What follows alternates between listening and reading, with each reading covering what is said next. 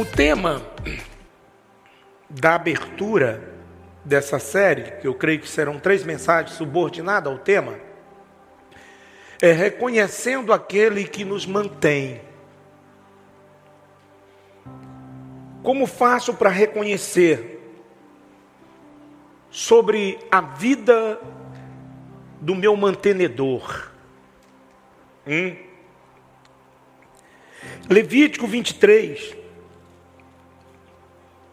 versículo 15, fala sobre as festas, as três festas judaicas. Levítico, Êxodo, perdão, perdão. É porque em Levítico, que nós vamos estudar, creio que domingo que vem, fala sobre as três ofertas, biblicamente falando. Mas hoje, presta bastante atenção. Eu não vou especificar ofertas, eu vou falar da oferta como um todo. Eu vou falar sobre a essência de uma oferta.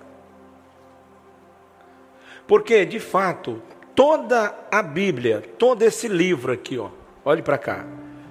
Todo esse livro se resume em uma única oferta.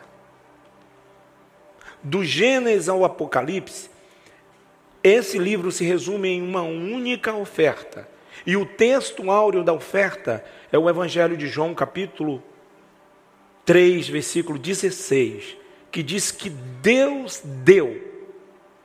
Aprenda uma coisa: oferta se dá, dízimo se devolve. Ninguém paga dízimo e ninguém dá dízimo. O dízimo é do Senhor. Então, o dízimo se devolve o dízimo. A oferta não, a oferta se dá. E aí a tônica maior que é dando é que se recebe. Na verdade, é na oferta onde está a lei da multiplicação, a lei da prosperidade. Você nunca irá prosperar de fato em nada se você não semear. Se você não semear. Se você tiver um fardo de arroz, e eu estou falando dentro de uma cultura primitiva, se você tiver um fardo de arroz e você comer todo o arroz, no próximo ano não tem arroz para comer. Você está entendendo? Para você manter a vida, eu estou falando dentro de uma linguagem primitiva. Vocês estão me entendendo muito bem, porque eu estou falando com pessoas inteligentes se você comer toda a semente, você vai ficar sem um produto. Então, essa lei da semeadura, além de ser uma lei espiritual, espiritual por essência, ela também é uma lei biológica. Vocês estão me entendendo? Quem está me entendendo? A lei da oferta, ela atinge os três níveis do ser. O que é o homem? O homem é tripartido. O homem é corpo, o homem é alma, mas o homem é espírito. 1 Tessalonicenses capítulo 5, versículo 23. Só aqui na introdução, para que vocês possam entender, antes de lermos a porção B de Êxodo 23, versículo 15. E o mesmo Deus de paz, olha lá, vos santifique em tudo, e todo o vosso espírito. Você já perguntou como é que você santifica o seu espírito? O corpo nós sabemos, mas o espírito?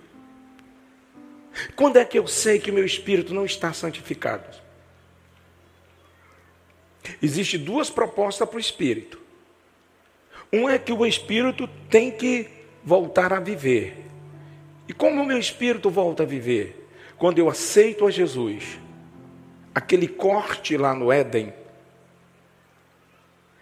que o próprio Deus falou: no dia que o homem pecasse, ele iria morrer. Vem comigo. A morte era a morte espiritual. Ele ia se desligar numa essência mais elevada do seu Criador. Por quê? Porque Deus é espírito. Vem para cá. Como é que é o homem? Presta atenção lá. Todo o vosso espírito, alma, coloca o restante do versículo e corpo sejam conservados irrepreensíveis para o quê? Olha como tem tudo a ver com o offline desse ano, no piscar de óleo, para a vinda de Jesus. Mas retrocede a parte A do versículo. Vem comigo. Eu vou falar que eu estou sentindo no espírito. O conteúdo a gente vai dando no decorrer. Você pode ser assim, o Espírito está falando aqui na minha alma. E eu estou ensinando a vocês sobre o valor de uma oferta. Ó, oh, volta lá na primeira parte do versículo, por favor, retrocede. Olá. O mesmo Deus de paz vos santifique em tudo e todo o vosso espírito. Presta atenção para você nunca mais esquecer. O homem morre no Éden quando ele peca, ele desobedece a Deus. Todas as vezes que nós desobedecemos a Deus, a nossa comunhão com o Espírito de Deus é tolhida. Quem está me entendendo aí? Todas as vezes. E eu vou mostrar para você que é a mesma didática do Éden, não mudou. Adão e Eva biologicamente continuaram a existir. Ei, vem para cá. Continuaram a existir. Eles saíram da presença daquela dimensão de glória e de comunhão e de confiança, porque quando Adão e Eva pecam, é imediatamente instaurada uma sentença sobre ambos. E, na realidade, até a serpente entra na, na condenação, porque a serpente, ela era o animal mais belo da terra. E lá no Gênesis 3 e 15, depois que o pecado é revelado, depois que vem tudo à tona, vem o juízo de Deus. Tem muita gente que anda plantando por aí, e eles mesmos, nas suas, nos seus pensismos e achismo, eles falam: Não, eu vou fazer isso aqui, mas Deus vai fazer só isso aqui, e depois o ajeita aqui. O pastor você não sabe como Deus vai agir. É onde muitas pessoas rodam. A serpente falou para Eva: fica tranquila, não vai acontecer nada, você vai ficar tranquilo, vai ficar igual a Deus.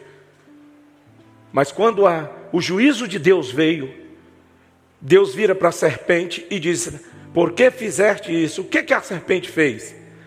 a serpente simplesmente deu lugar ao diabo. Permitiu que o diabo se apossasse dela, para através da sua boca liberasse algo de juízo para desviar um projeto de Deus. Olha o perigo aí dos maus conselheiros. Olha o perigo. Que conselhos tem emanado dos teus lábios nesses dias? O que tem saído da tua boca tem edificado? O apóstolo Paulo diz que a nossa fala tem que edificar. Que não pode sair da nossa boca palavras torpes, palavras que depreciam, que subtraem o ser. E o que é agravante é que é pelas nossas palavras que nós seremos julgados. É pelas palavras que saem da nossa boca. Seremos julgados. Iremos prestar contas de todas as palavras que não edificam perante a Deus. Tome muito cuidado acerca disso.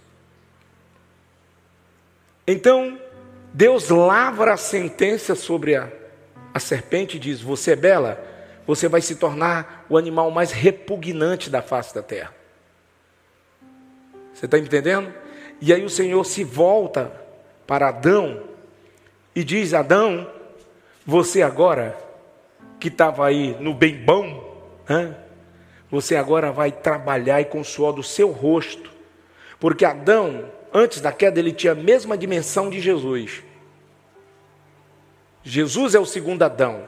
É só você ler Romanos 5, você vai ver essa linguagem aí.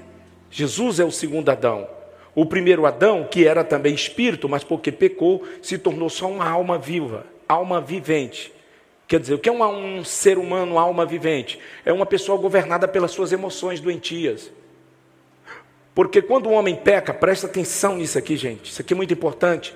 Tem que sair, sabe? Tem crente que não cresce, é só aquele Salmo 91 direto. E nem sabe o que é o Salmo de fato 91. Tem que crescer em graça e conhecimento. O que é um homem, alma vivente? É um homem governado pelas suas doenças. Porque como o homem era governado antes da queda, do Adão perfeito? Vocês sabem? Está falando que o homem ali tem três dimensões: espírito, alma e corpo. O homem era governado assim, vem para cá, ó. Aqui está Deus acima de tudo e de todos. Deus é espírito e importa que nós o adoremos. Então Deus está aqui, o espírito de Deus, que é o próprio Deus. E o homem logo abaixo, ele fez o homem menor do que os anjos. O homem é a coroa da criação de Deus. Aqui estava o espírito do homem, aqui está a alma do homem e aqui está o corpo do homem.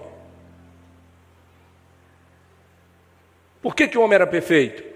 Porque o espírito do homem tinha plena comunhão com Deus, que é espírito.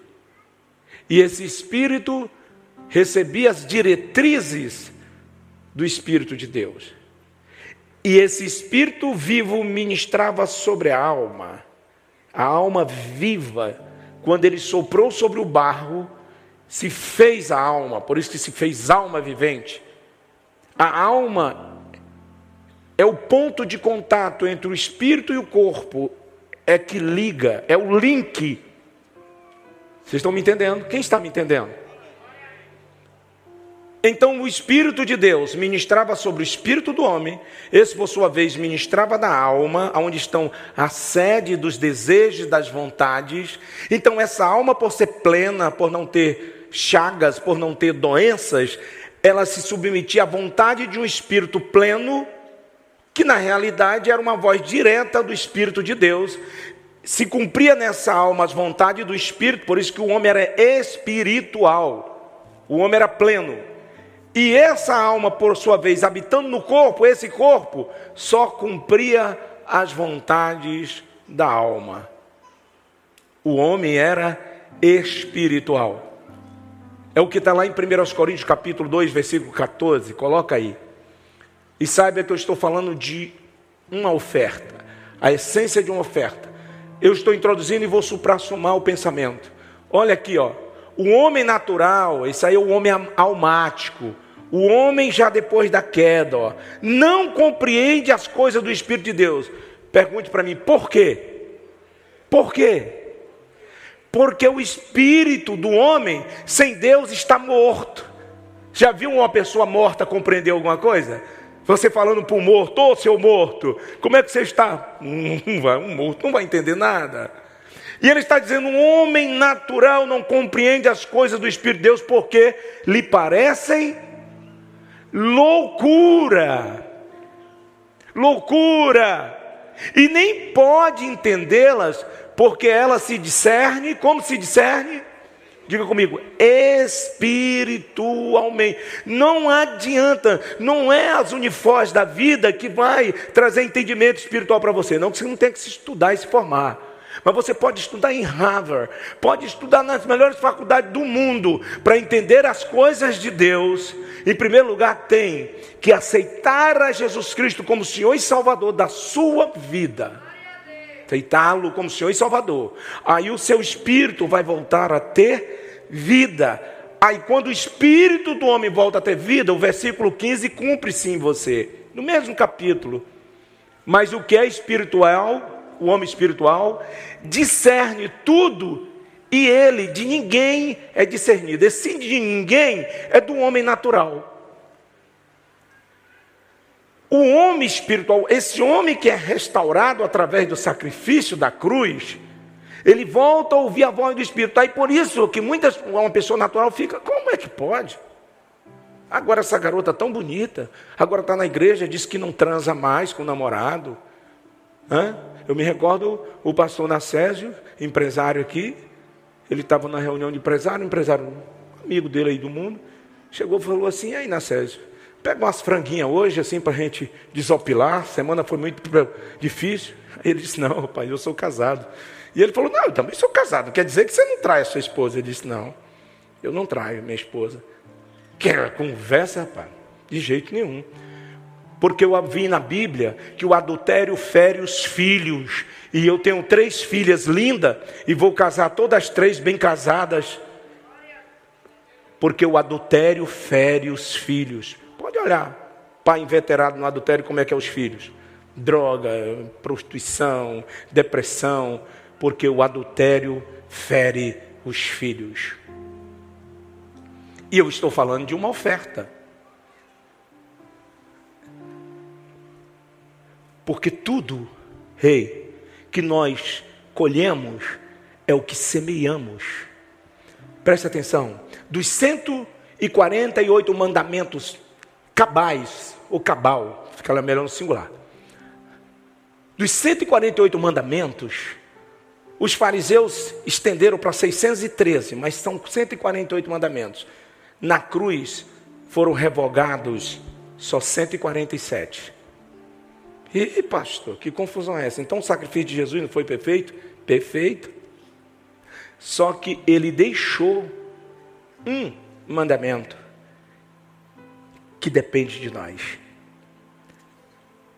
Gálatas, capítulo 6 versículo 7. É uma lei.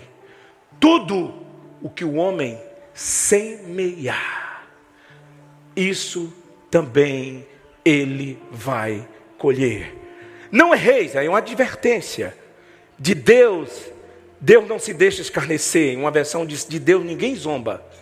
Porque tudo o que o homem semear, isto também ele vai colher. Por quê? Porque toda a Bíblia se resume em uma oferta. Que Deus deu Jesus Cristo ao mundo. Para quem? Para todo aquele que nele crê, não pereça, mas tenha a vida eterna.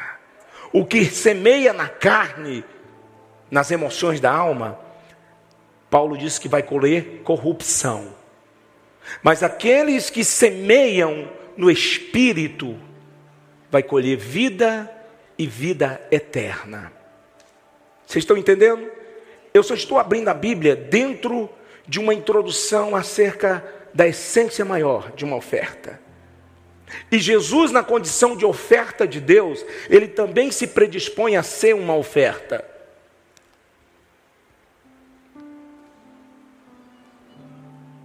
E por que uma oferta? Diga comigo, o dízimo se devolve. O dízimo é do Senhor. Ninguém paga dízimo e ninguém dá dízimo. O dízimo é do Senhor, mas a oferta se dá. Por que se dá oferta? Porque a oferta parte de uma lei natural. Sabe por que existimos biologicamente? por causa de uma oferta. Vocês sabiam disso?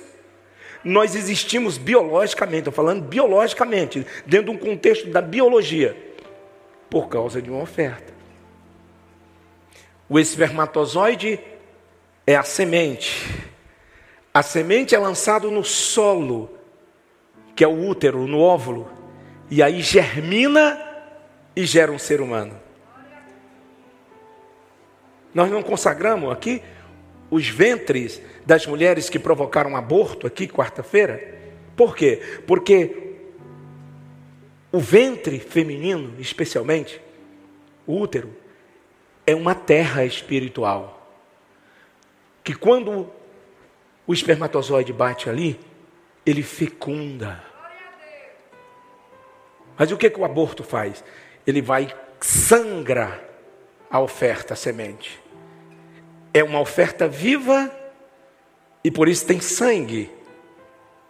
Então contamina aquela terra.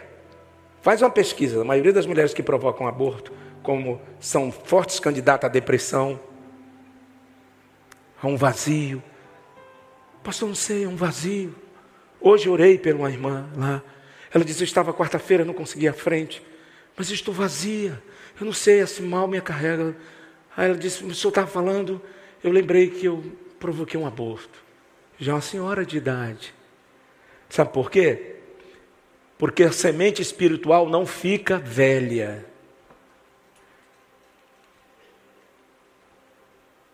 As coisas espirituais são antemporal.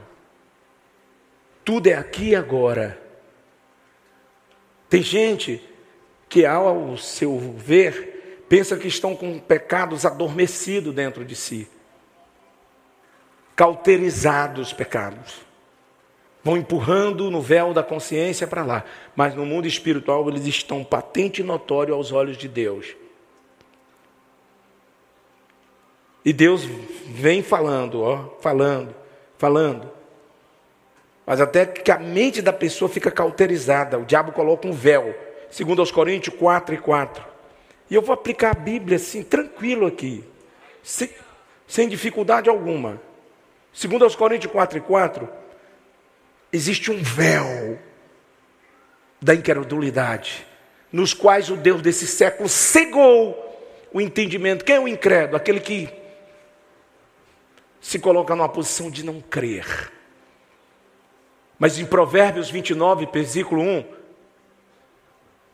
nós temos que começar a usar a Bíblia no altar. É tanto evangelho aí de banquinho, de negocinho, gente fazendo mimimi sem Bíblia. Mas o que liberta é a palavra. Provérbios 29, versículo 1, o que está isso? O homem que muitas vezes repreendido endurece a cerviz. O que é a cerviz? Hã? A cerviz fala da parte frontal, mas é o servir. Essa, a palavra servir vem de cerviz. Olha lá, será quebrantado de repente em que se haja cura. A pessoa está sendo avisada, está sendo admoestada. Cara, cuidado, isso aí é caminho de morte. Há caminhos que para o homem só parece que é caminho bacana, mas isso é caminho de morte. Não oferta isso não, não semeia isso não, você vai colher morte, doido. Não ouve? Será quebrantado em que se haja cura. E tudo isso é porque eu estou falando sobre a essência de uma oferta. Quem está aí que está entendendo? Hã? Presta atenção que é uma oferta. Jesus é a oferta de Deus. Mas Jesus também é a oferta dele mesmo, porque ele se entregou. Ninguém matou Jesus. Ele se entregou para se tornar essa oferta queimada. Ele é o grão de trigo que ele mesmo fala em Mateus, que se o grão de trigo sobre a terra não morrer, não vai dar frutos. Quando Jesus fala para Pedro que vai morrer, Pedro diz: de jeito nenhum, o senhor não vai morrer coisa nenhuma. Jesus, ei, essa voz aí é do diabo. Como é que vai nascer uma lavoura de trigo se o grão tá, está vivo? Eles parta de mim, Satanás. Eu tenho que morrer para esse mundo.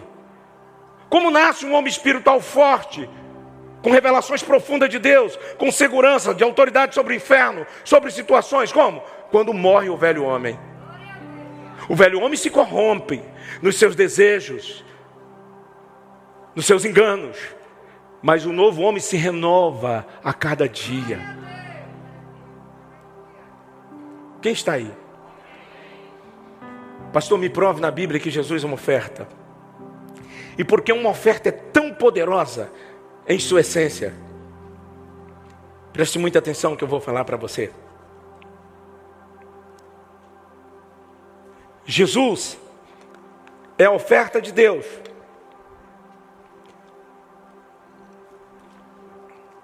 Eu estou achando que nem o esboço vai dar para usar.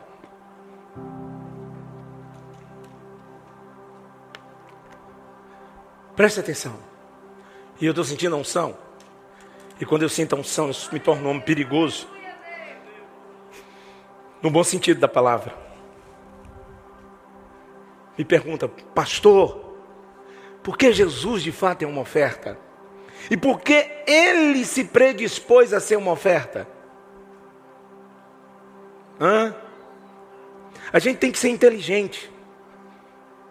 Jesus é extremamente inteligente. Presta atenção. Por que, que Jesus se predispôs a ser uma oferta? E segundo, qual era o objetivo dele? Deixa eu abrir as aspas. Qual, qual era a, ambi, a ambição de Jesus em se tornar uma oferta? Qual era a ambição dele? Presta atenção. Lá em Filipenses, no capítulo de número 2, a partir do versículo 5, mostra a essência de Jesus antes de se entregar. Quem era Jesus? Antes de ser essa oferta queimada. Filipenses 2 e 5. Dá para colocar? Filipenses. Olha quem era Jesus. 2 e 5. Só chegou a metade aí? Chegou um? É dois. Olha aqui para vocês entenderem por que, que temos que ser uma oferta e por que temos que entender sobre o ofertar.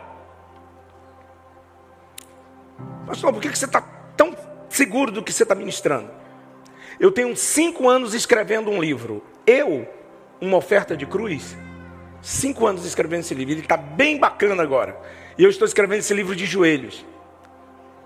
De joelhos. Só escrevo de joelhos, na madrugada. Quando o senhor vai lançar, não sei. E eu quero vender pelo menos 100 milhões de exemplares. Aí eu não vou mais fazer nada também. Vou mudar para uma cidade da Europa e vou desfrutar do rio de Deus. Você está vendo? Quando a alma começa a reinar? Estava indo tão bem o pastor e a alma entrou. Diga comigo.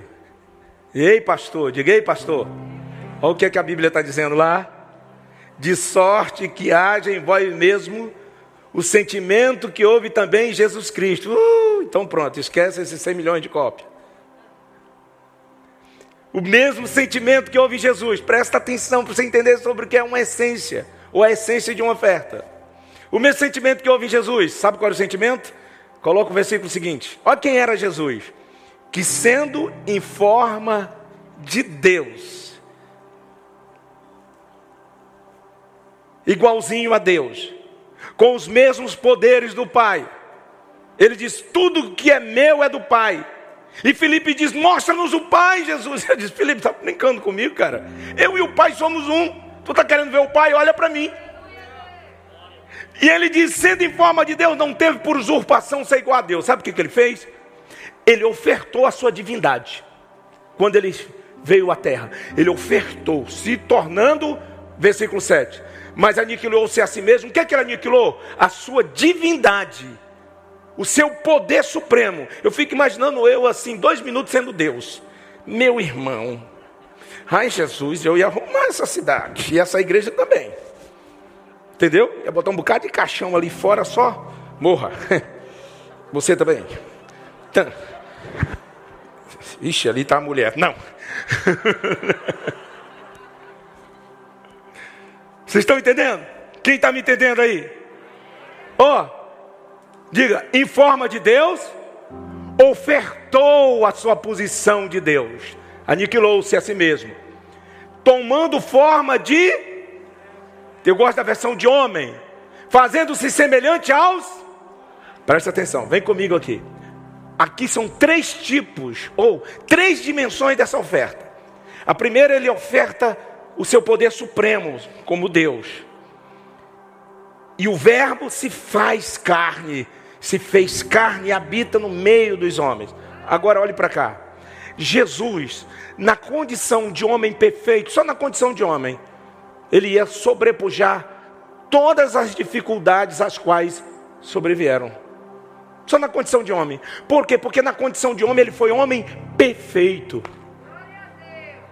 Ele foi o segundo Adão. O primeiro Adão, sem antes do pecado, sabe o que, que o primeiro Adão fez antes, do pecado, antes da queda? Ele só colocou o nome em todos os animais da terra. Ele colocou o nome em todas as aves, árvores, répteis, peixes, mosquitos, tudo que há na, na terra. Deus falou: Adão, coloca o nome. Já imaginou o que é aí desse cara? Mas o pecado veio, é e Jesus, na condição de homem, ele andou sobre as águas porque era perfeito. Adão andou sobre as águas, o que, vocês acham? Vamos conjecturar algo aqui, Adão antes da queda? Diz que no Éden havia quatro rios: o Tigre, o Eufrates, o, o Pison e o Gion. Quatro, tri, é, quatro rios. Já imaginou você morando num condomínio desse? Isso foi o lugar que Deus preparou para o homem que obedece. Olha que condomínio. Quatro rios natural, naturais. Deixa eu melhorar o português. Deixa eu conjecturar. Eu, eu, eu leio a Bíblia assim. Eu fico pensando nas coisas. Agora você imagine. Adão. Indo aqui de repente. O Eufrates, um rio extenso e largo. E Deus falava com Adão: Adão, você está indo para onde? Senhor, estou indo para outra margem do Eufrates. Como? Não tem ponte? Você vai para lá. Hum, eu vou andar sobre as águas. O Senhor me deu autoridade sobre as águas? O segundo Adão veio e andou sobre as águas. Sabe o que, que Adão, que Jesus veio mostrar? Aquilo que ele deu e Adão perdeu, veio mostrar para nós. Essa igreja aqui já recebeu um homem que andou por sobre as águas, literalmente. O Meltares andou por sobre as águas. As águas cresceram lá na ilha onde ele morava. E ele, no poder de Deus, tirou um, um rio de criança de mão dada, só ler o livro dele. Ele veio aqui na igreja, ele também não é muito normal, não, meu otário. É? Ele anda com a Raide, né? Ó, aqui tem uma missionária do Íris, sabe muito bem de que eu estou falando. O mel não é brincadeira. Vem para cá. Jesus, só na condição de homem perfeito, ele tinha sobrepujado todo o império romano. É por isso que os zelotes, do qual Judas e Pedro, que seguiram Jesus, eles eram de um grupo, os zelosos da lei. E eles esperavam, quando eles começaram a ver Jesus fazer milagres, multiplicar pães, fazer coisas extraordinárias, disse, é ele mesmo. Então, ele vai vir e vai sobrepujar os Césares e nós vamos governar. Só que isso é que é o mal de muito crente. Poxa vida, eu estou na igreja, estou santificando minha vida, sou dizimista fiel, estou ofertando e tal. E cadê Jesus? E cadê o meu carrão? Foi isso, Pedro chocou. Chegou um momento que Pedro está andando com Jesus e parei, Senhor, para aí, para aí. O que, que foi? Ó, eu deixei a minha empresa de pesca, eram 70 barcos, eu, meu pai Zebedeu, e agora estamos te seguindo. O que, que a gente vai ganhar com isso? O cara estava no espírito, de repente voltou para a alma. Aí o Senhor Jesus olha para Pedro.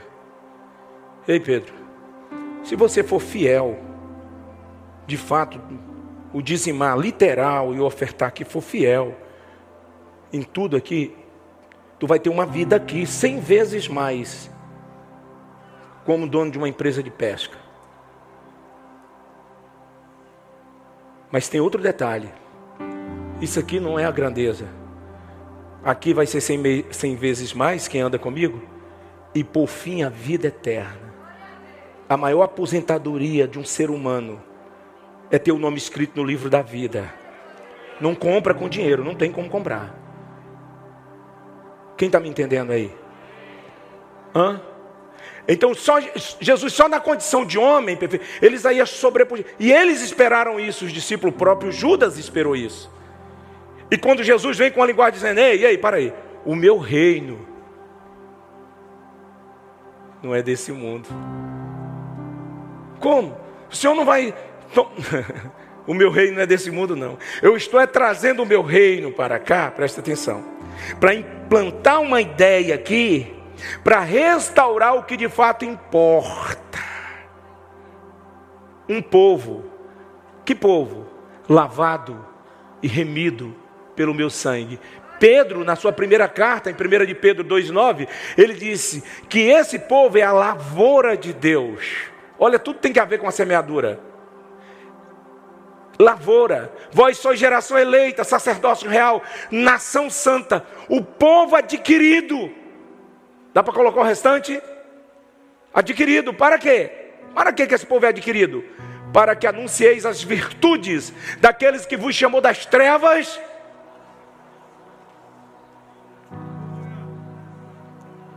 Você está aí? Quem está entendendo? Não perde, não. Eu estou falando sobre a essência de uma oferta. Então, Jesus, só na condição de homem perfeito, ele já ia sobrepujar todas as coisas. Mas o que, que ele fez? Ele ofertou o poder do homem perfeito. Filipenses 2, versículo 8.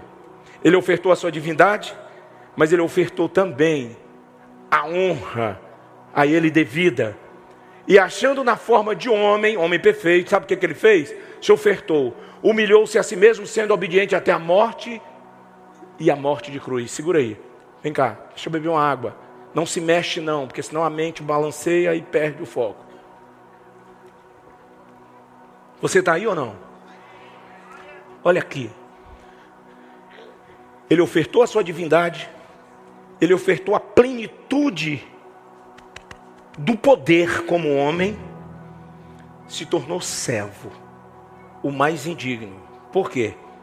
Evangelho de João, capítulo 13, ele mostra que tipo de servo ele se tornou.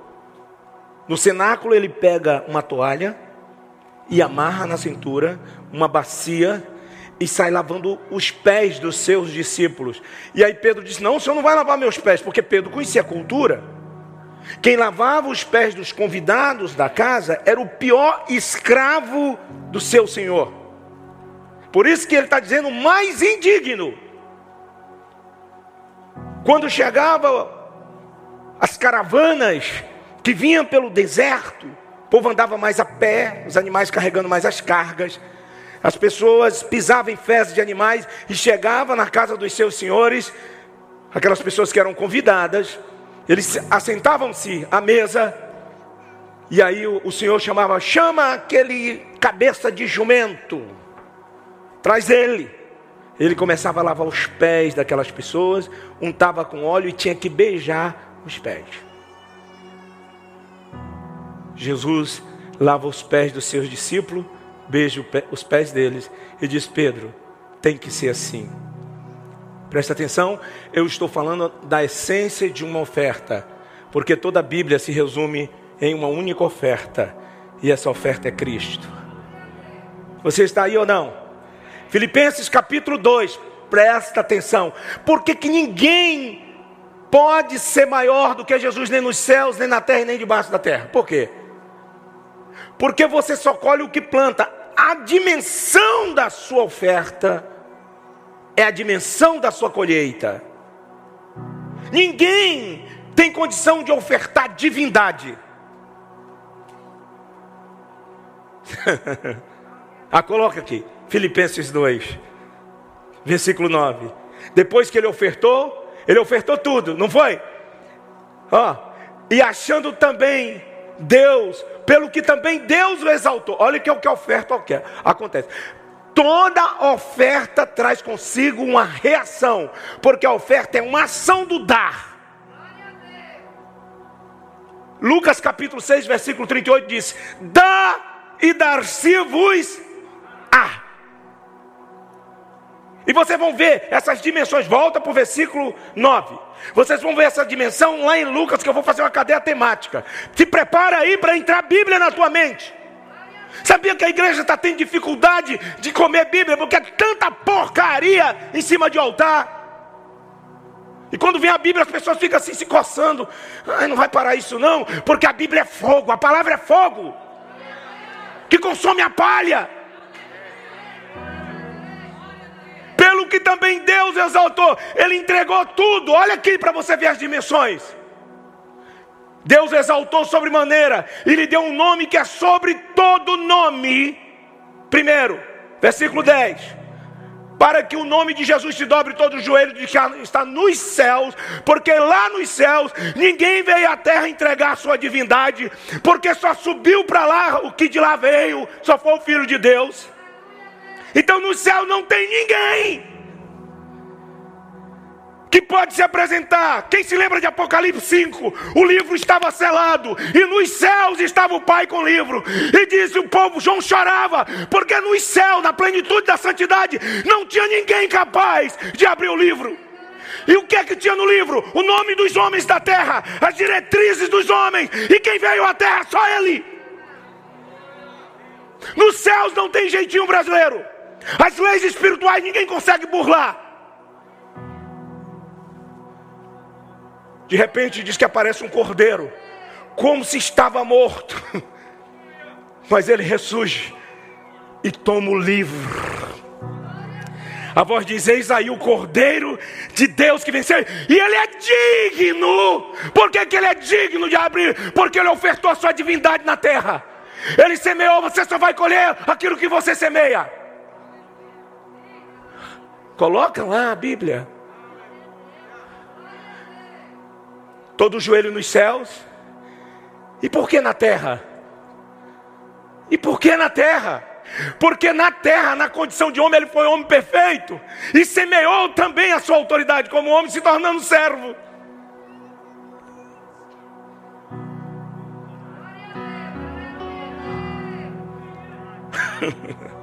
Você só colhe o que planta. Joelho nos céus, na terra. E debaixo da terra. Por que debaixo da terra? Ei, pastor, agora eu quero saber.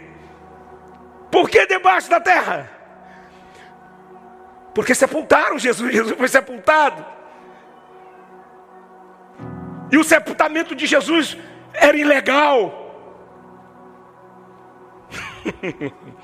Esse pastor está ficando doido. É legal. Sabe por quê? Porque Oséias já profetizara há 500 anos antes de Cristo. Ele se depara com a morte. Olha para cá. Diz que é Oséias 13, 14. Se não for 13, 14, é 14, 13. Eu creio que seja 13, 14. Presta atenção. Nada da Bíblia por acaso. Oséias 13, 14.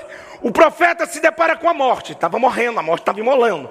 O profeta tem uma visão e diz: Ei, morte, o teu arguilhão é de ser quebrado. E aí o profeta diz: Onde está a morte? As tuas pragas. Onde está, ó inferno? Bota o, versículo, o restante do versículo. Isso é o profeta morrendo. A tua perdição. Aí o profeta que não tinha ainda a graça de viver na graça, que eu vou explicar isso aqui agora, estava sendo abatido pela morte. E a morte, estou contextualizando. Porque lá em 1 Coríntios 15, lá na frente, Paulo usa a linguagem de Oséias. Aí a morte diz: Você é que vai quebrar meu arguilhão, profeta? Morte que mata elefante, reis, matou Davi, matou Abraão, amigo de Deus, tinha matado todos. É você? Eu vou matar você agora. Ela disse: Não, mas tem uma promessa lá no Gênesis 3 e 15: que da semente da mulher vai nascer uma oferta, e essa vai esmagar a tua cabeça. Você está aí ou não? Eu estou louco para ler a Bíblia, não consigo. Presta atenção. Oh, essa noite feliz, nesse santo lugar, eu marquei. Revelam-se os assembleanos, não se envergonhem, seu amor sua paz gozarei. Eu marquei um encontro. Ergue uma mão assim, ó, a mão, só a mão assim. Eu marquei um encontro com Deus aqui, nesse santo lugar. Ele está a me ouvir seu amor é real, sua paz. Eu marquei um encontro. Segura a mão assim, ó. Segura assim. Basta que me toque para minha alma. Xarabacora, narabá, xarabaná. Se à noite sua mão basta que me toques.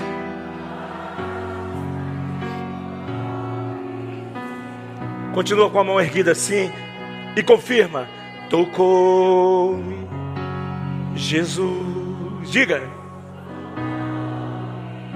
E de paz. Cadê a paz? Recebe a paz meu coração. Quando o Senhor Jesus, quando o Senhor Jesus me tocou, livrou-me. Abre as mãos assim. Arabaxora, cara. Tocou-me, canta. Tocou-me. Fecha os olhos e canta. Com mão aberta, recebendo a unção. O Ramana show que é minha astévia. Meu coração, quando o Senhor Jesus, quando o Senhor Jesus, que presença dele aqui.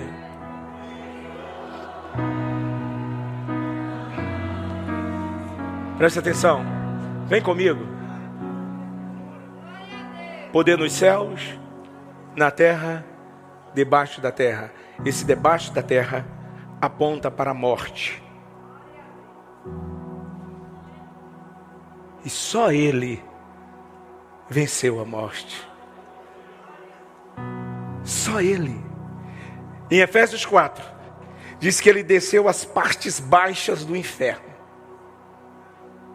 e pregou as almas em cadeias. Em outra mensagem, me cobra sobre isso depois. Que almas foram essas que Jesus pregou para, para elas no inferno? E há relatos, está nos evangelhos, que quando Jesus ressuscitou, muitos mortos ressuscitaram com ele e voltaram para suas casas.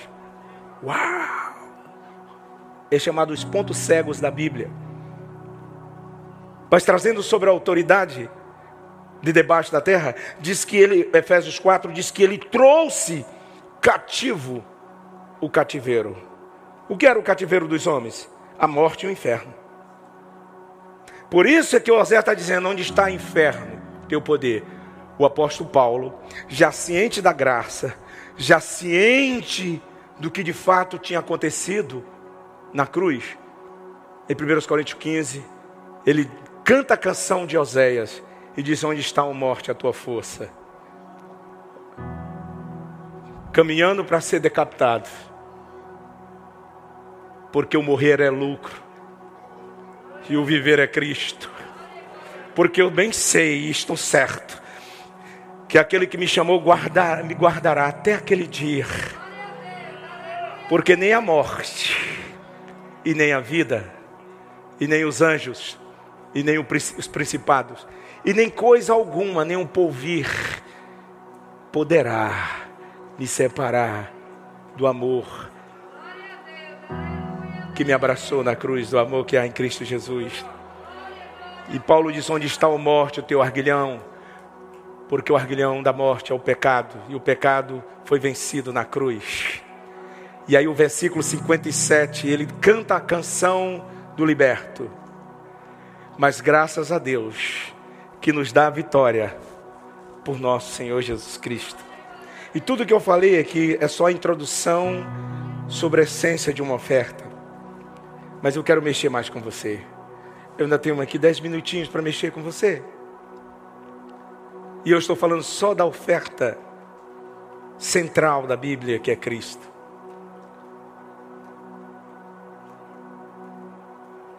Em Lucas 6 e 38, eu recitei o versículo agora, mas quero ler com você. É muito importante sempre que ler a Bíblia e falando os versículos também para ficar armazenado aqui. Dai e dar-se-vos-á. Ele está falando aí de fato de uma oferta literal. Boa medida, recalcada, sacudida, transbordantes vos darão.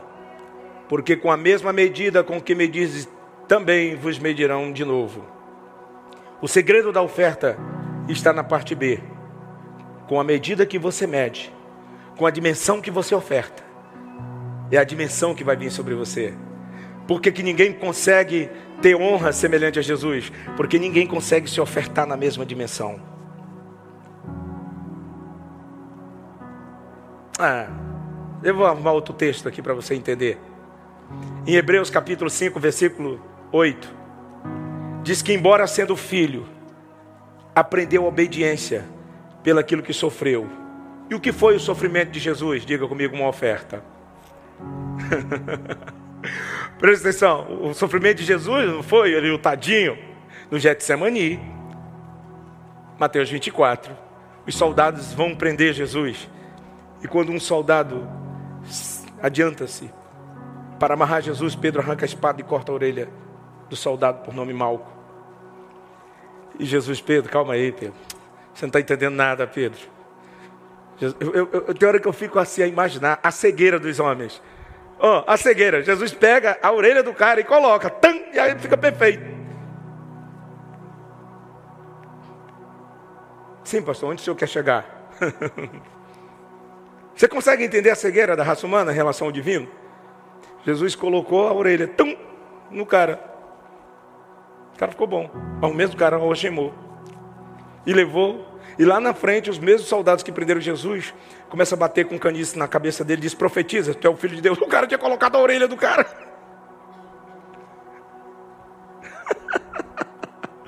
Talvez você esteja pedindo um sinal a Deus aqui nesse intenso. Quantos sinais Deus já deu para a tua vida? E aí, depois que Jesus cola a orelha de mal que ele está lá batendo. Se tu é os filhos de Deus, profetiza agora quem foi que te bateu. Botaram um pano na cabeça de Jesus, uma coisa de profetiza. Achei você, hein?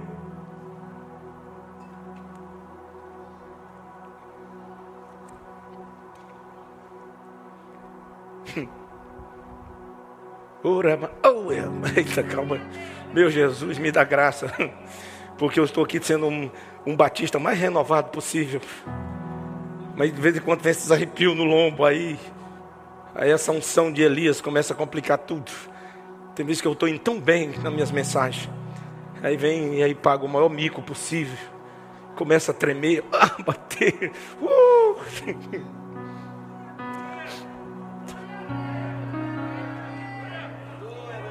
Eu não sei quanto a você, eu estou queimando no espírito. E eu vou com tudo nesse intenso, eu vou mergulhar, eu vou jejuar como nunca, eu vou orar como nunca. Eu quero a glória. Eu estou descendo com Ele. Eu estou descendo. Com Ele é tudo o contrário. Mas vamos para Hebreus 5, versículo 8. Coloca. Embora sendo filho, aprendeu obediência pelaquilo que padeceu. Hã? Ainda que era filho, aprendeu a obediência pelaquilo que ele mesmo permitiu sofrer, se entregou para ser. Por que, que ele se entregou? Porque Jesus era masoquista. Não, é porque. Jesus sabia que depois do versículo 8 teria o versículo 9. E sendo ele consumado, o que é consumado? Sendo Deus recebida a oferta do filho, veio a ser a causa eterna da salvação para todos aqueles que obedecem. Agora eu te pergunto: quem tem poder de salvar alguém? Quem? Atos capítulo 4, versículo 12 diz: Que não há, olha lá, em nenhuma outra há salvação, porque também debaixo dos céus não há outro nome dado entre os homens pelo qual devamos ser salvos. Jesus sabia o que era uma oferta. Ele entendeu o que era uma oferta.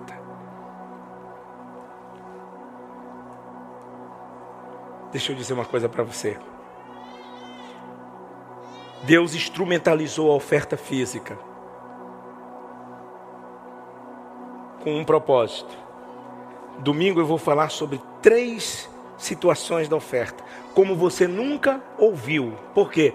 Porque coisas novas estão sendo reveladas. A oferta física, ela tem um foco.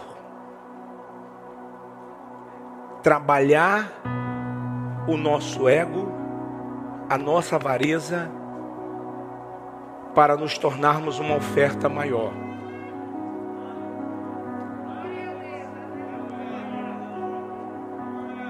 Apocalipse, uau, capítulo 12. Uau, fugiu o versículo, acho que é o 11, creio que seja. Eles venceram pelo sangue do Cordeiro e pela palavra do testemunho e não amaram.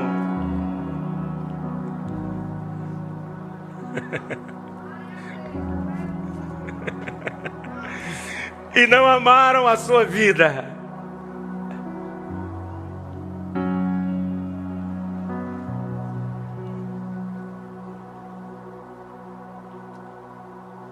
Você não entendeu. Você não entendeu. A oferta física nos prepara para nos tornarmos homens semelhantes a esses homens aí, ó. Aí está falando da igreja primitiva.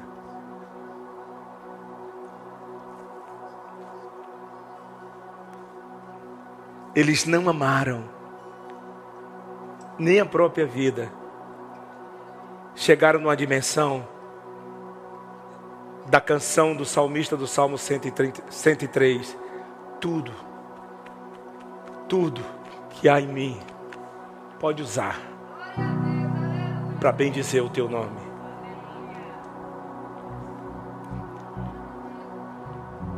A Bíblia diz que o amor ao dinheiro é raiz de todo mal.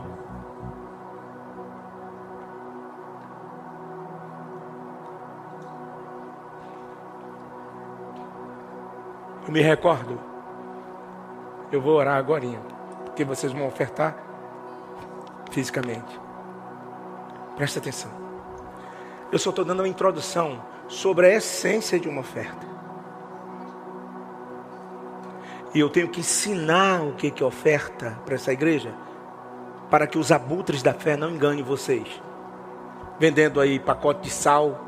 Sal só serve, para mim, sal só serve para uma coisa: salgar picanha é uma benção.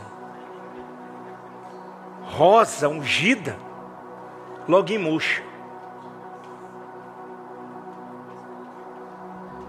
Essas besteiras aí, que esses doentes da fé andam enganando as pessoas porque não tem Bíblia, não tem pão. As pessoas vêm à casa do pão e não tem pão para comer.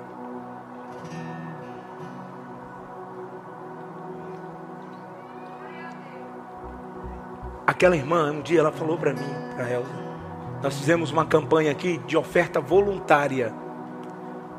Nós falamos, oh, não é para trazer oferta para a igreja, não. Essa campanha é para você procurar uma pessoa que você conhece que está passando necessidade, ir lá pagar o aluguel dela, pagar a energia, levar a cesta básica, pagar o colégio dos filhos. Quem se lembra dessa campanha aqui? Muita gente participou, tá? Vamos fazer esse ano. Por que, que as ofertas têm que ser só aqui? Não. Existe três dimensões da oferta. A oferta alçada, que é essa que você vai ofertar aqui, para manutenção da obra de Deus, porque essa igreja aqui, ela é mantida pelas ofertas e os dízimos dos fiéis, e é por livre e espontânea vontade, não é troca, não é permuta, nada disso. Essa igreja aqui não é mantida por nenhum partido político e nunca vai ser mantida. Nós não temos, eu não sou filiado a partido político nenhum e nunca vou ser. O meu nome está escrito no partido dos céus, sou cidadão dos céus. Você vota em quem você quiser. Agora escolhe alguém que vai defender a bandeira da família, alguém que é contra as drogas, alguém que é contra os doentes mutilar os teus filhos. Você é livre. E esse ano, que é o ano político, eu vou estar falando isso aqui direto. Tem alguma coisa? Ser político? Nada. Eu tenho a política como ministério. Pessoa falou assim, pastor, eu tenho um irmão, pessoa quer que o senhor se filie aí, de repente lança você como deputado. Eu digo, eu? Tu acha que eu vou me rebaixar? Meu irmão, eu sou embaixador de um reino eterno. Pastor, sendo deputado, vereador. Não, ele foi outro irmão aqui da igreja, tal. Doutor Tiago, daqui um dia vai ser apresentado aqui, porque ele vai, daqui um dia, ser uma voz política aqui na igreja. Não tem nada de errado. Nada de errado nisso. Para defender os valores cristãos. Mas eu fui chamado para ser pastor, rapaz. Vou morrer sendo pastor. Eu fui chamado para orar pelas autoridades da cidade. É isso. Quem está me entendendo aí, diga amém. Ah, pastor, mas eu conheço pastor que é, é problema é dele. Eu estou cuidando da minha vida. Deixa a vida dos outros para lá. Cada um vai prestar conta de si. Estou falando da minha vida. Você está aí ou não? Mas o que era que eu estava falando? Ó, foi falar na vida dos outros, esqueci a mensagem. Está vendo? Você, em vez de interceder por mim, gosta de ficar ouvindo fofoca.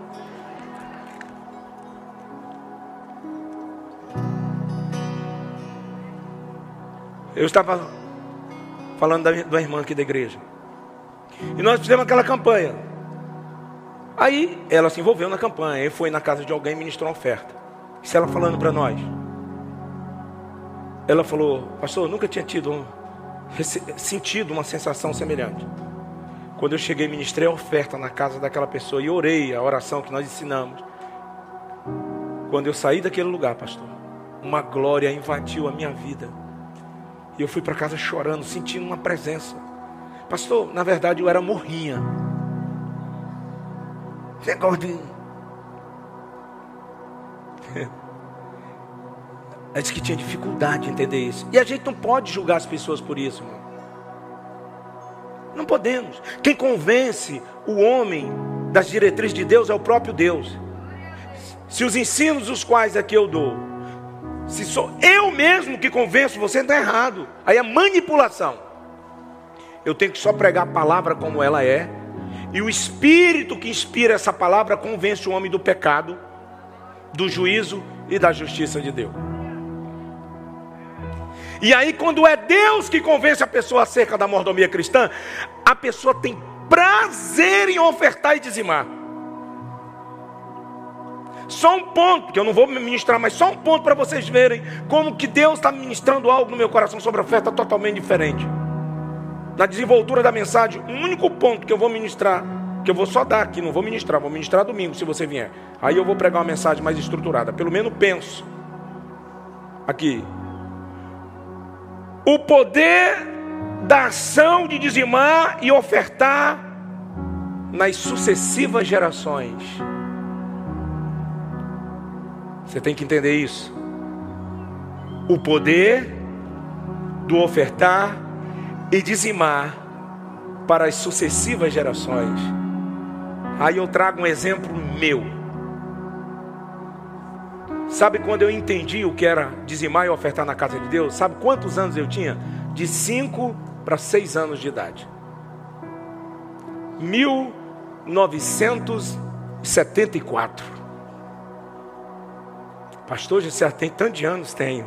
Saudável, feliz e lindo e casado com a Elsa. Eu tenho tudo, até uma mulher. Está perfeito. Porque a mulher é um instrumento de Deus para trabalhar o homem. Eu, eu duvido se um homem vai chegar no céu sem uma mulher. Porque a mulher é o maior instrumento de disciplina de Deus na vida de um homem. A mulher amarra, quando você quer ir, ela não vai. Ela emburra. Quando você quer falar, ela não fala. Vai tratando, vai explodindo as suas vísceras. E você vai se tornando um cordeiro. Cordeiro mudo indo ao matadouro. Sim, meu amor. Sim.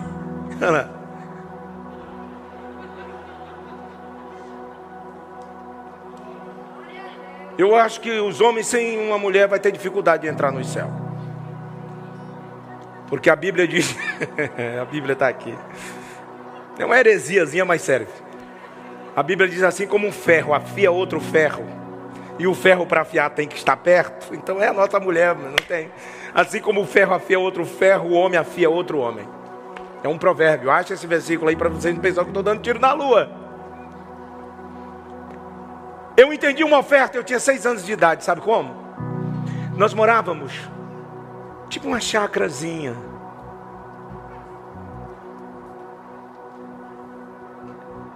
E aí minha mãe criava galinhas. Me recordo como hoje.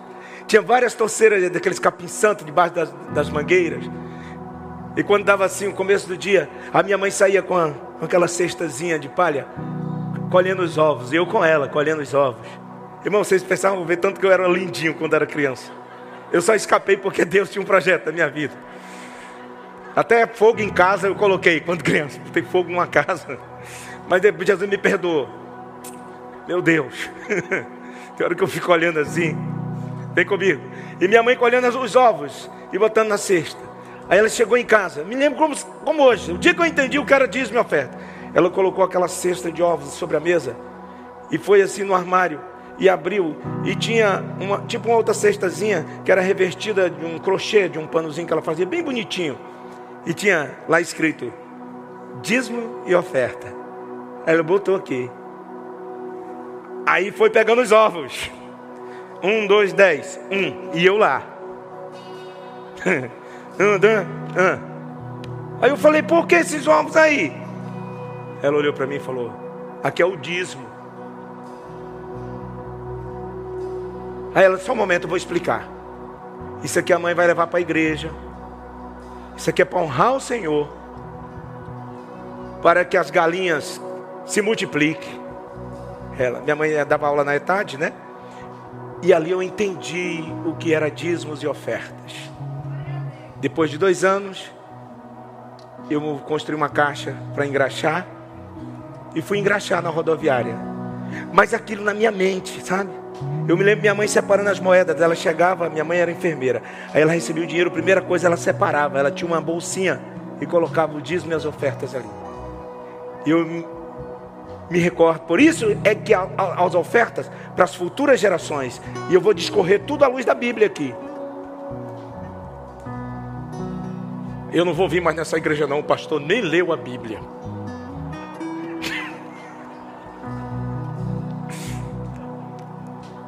Um dia eu preguei, um dia eu preguei uma mensagem aqui pela misericórdia de Deus, foi tão poderosa, e veio o irmão aqui no final, vão na paz.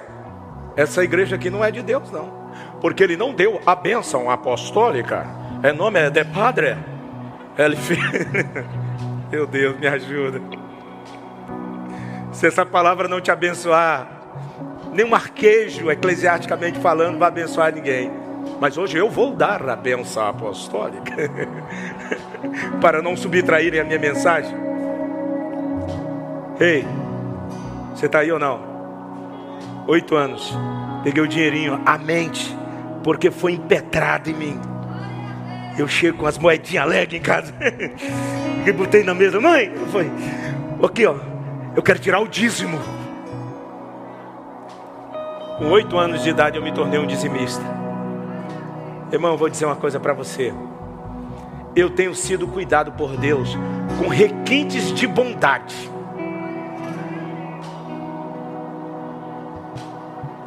Sabe qual é a verdadeira prosperidade?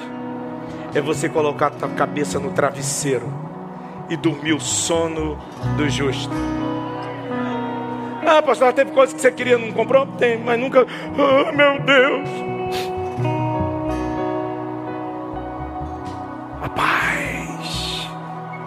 Que transcende a lei do nosso entendimento. Eu quero agora que você abra suas mãos assim juntas assim. Eu vou orar por você. Eu vou estender essas mãos aqui que nunca usurparam um real de ninguém. O sacerdote só dá o que tem.